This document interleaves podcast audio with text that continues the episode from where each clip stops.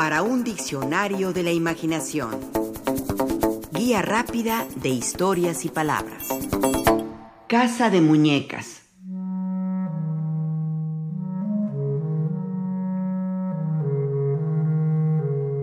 Hoy la tenemos un poco olvidada, pero Catherine Mansfield es una de las grandes cuentistas de todos los tiempos. Nacida en Wellington, Nueva Zelanda, en 1888, tuvo una corta pero interesante vida. Fue una rebelde. Tuvo una madre que no la quería. Amores con hombres y mujeres.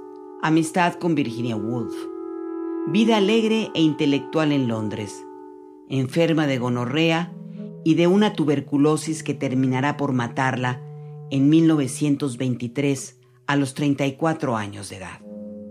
Su obra dispersa en libros como En una pensión alemana y El nido de la paloma, es excepcional por mostrar con verdadera literatura lo mezquino y lo sublime del alma humana.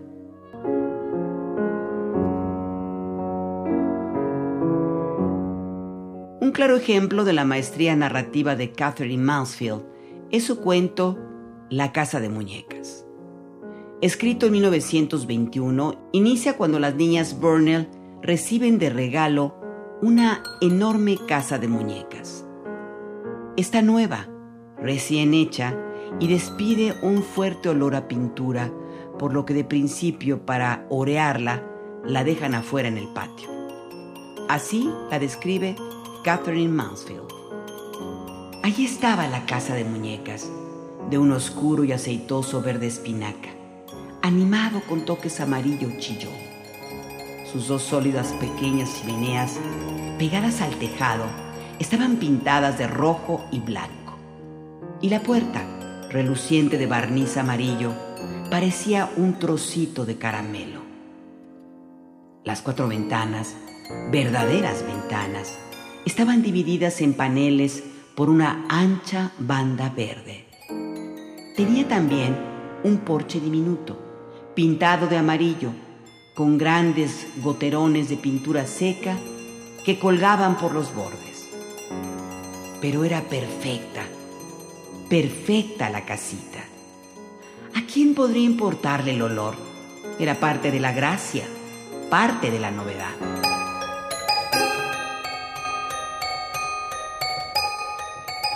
Ante la contemplación de su casa de muñecas, las niñas Burnell estaban deslumbradas.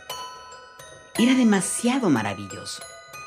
Era demasiado para ellas. Nunca habían visto nada parecido en su vida. Todas las habitaciones estaban empapeladas. Había cuadros en las paredes pintados sobre el papel, con auténticos marcos dorados. Una alfombra roja cubría todos los suelos, menos el de la cocina. Había sillas de felpa roja en el salón, verdes en el comedor, mesas, camas con ropa de verdad, una cuna, una estufa, un aparador con platitos y una gran jarra. Pero lo que les gustaba, lo que les gustaba enormemente era la lámpara. Estaba colocada en el centro de la mesa del comedor. Una exquisita lamparita color ámbar con un globo blanco. Incluso estaba preparada para ser encendida, aunque por supuesto no podías encenderla. Pero había algo dentro que parecía petróleo y que se movía cuando la agitabas. Los muñecos, papá y mamá, que estaban tendidos en el salón, muy tiesos como si se hubieran desmayado, y sus dos niños pequeños que dormían arriba, eran realmente demasiado grandes para la casa de muñecas. Se diría que no pertenecían a ella, pero la lámpara era perfecta. Parecía sonreír y decirles, yo vivo aquí, la lámpara era real.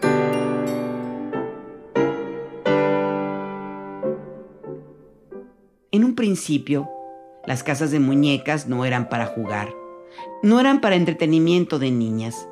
En sus inicios eran un mero objeto decorativo. Costaba mucho, así que eran como de colección, para mostrar a las visitas cómo se muestra un jarrón antiguo o una pintura de algún artista famoso.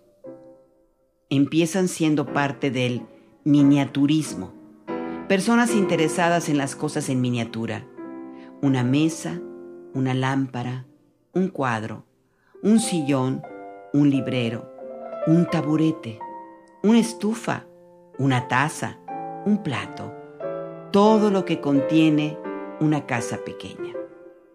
En algunos casos, particularmente siglos atrás en España, casas en miniatura eran encargadas por las familias burguesas de la época que antes de la construcción del edificio deseaban comprobar cómo sería una vez terminado, encargando el mobiliario a artesanos ebanistas en escala de 1 a 10, con restos de buenas maderas como es el palo rosa. De esta forma, los propietarios podían ver el efecto completo, imitando en pequeño la realidad del hogar que pretendían habitar. En otros casos, las miniaturas servían para instruir a las niñas en las labores de la casa, y en otros se exhibía con orgullo en muebles especialmente diseñados para ello, con cristales que pudieran permitir su vista.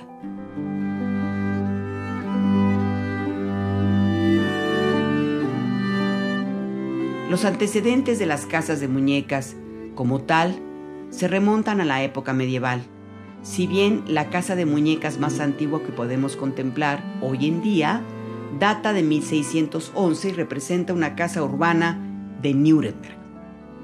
Se sabe que el zar Pedro I el Grande, que vivió entre 1682 y 1725, mandó hacer una casa de muñecas similar a una que vio en Holanda. El trabajo fue tan esmerado y minucioso que tardó cinco años en tenerla lista. También la reina Victoria fue una verdadera apasionada de las casas de muñecas y coleccionó varias de ellas.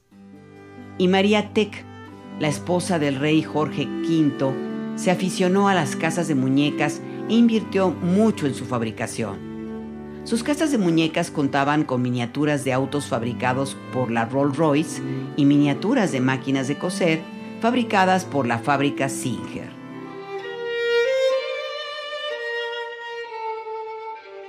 Hay una casa de muñecas muy famosa. Se trata de una obra de teatro. Fue escrita por el noruego Henrik Ibsen y estrenada un 21 de diciembre de 1879. Se considera como la primera obra feminista del teatro moderno. La protagonista es Nora Helmer, casada con un empleado de banco que la insulta y la humilla. Nora se da cuenta que no ha sido reconocida, que toda su vida ha sido considerada una muñeca y nada más, en su propia casa. Nora quiere irse de casa, abandonar a su marido, cuando éste le reclama. ¿Habrá que decírtelo? ¿No son tus deberes con tu marido y tus hijos? Ella le contesta. Tengo otros deberes no menos sagrados. Helmer, el esposo, no acepta esa respuesta le dice convencido. No los tienes. ¿Qué deberes son esos? Ella responde, mis deberes conmigo misma.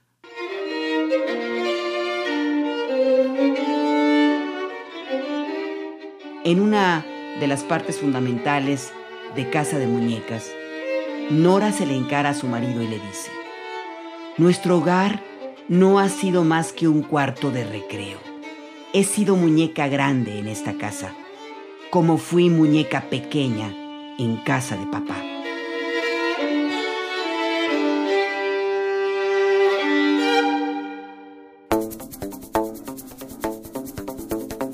Participamos en este programa Juan Ramírez, Rafael Méndez, María Eugenia Pulido, Mauricio Carrera y Pilar Muñoz.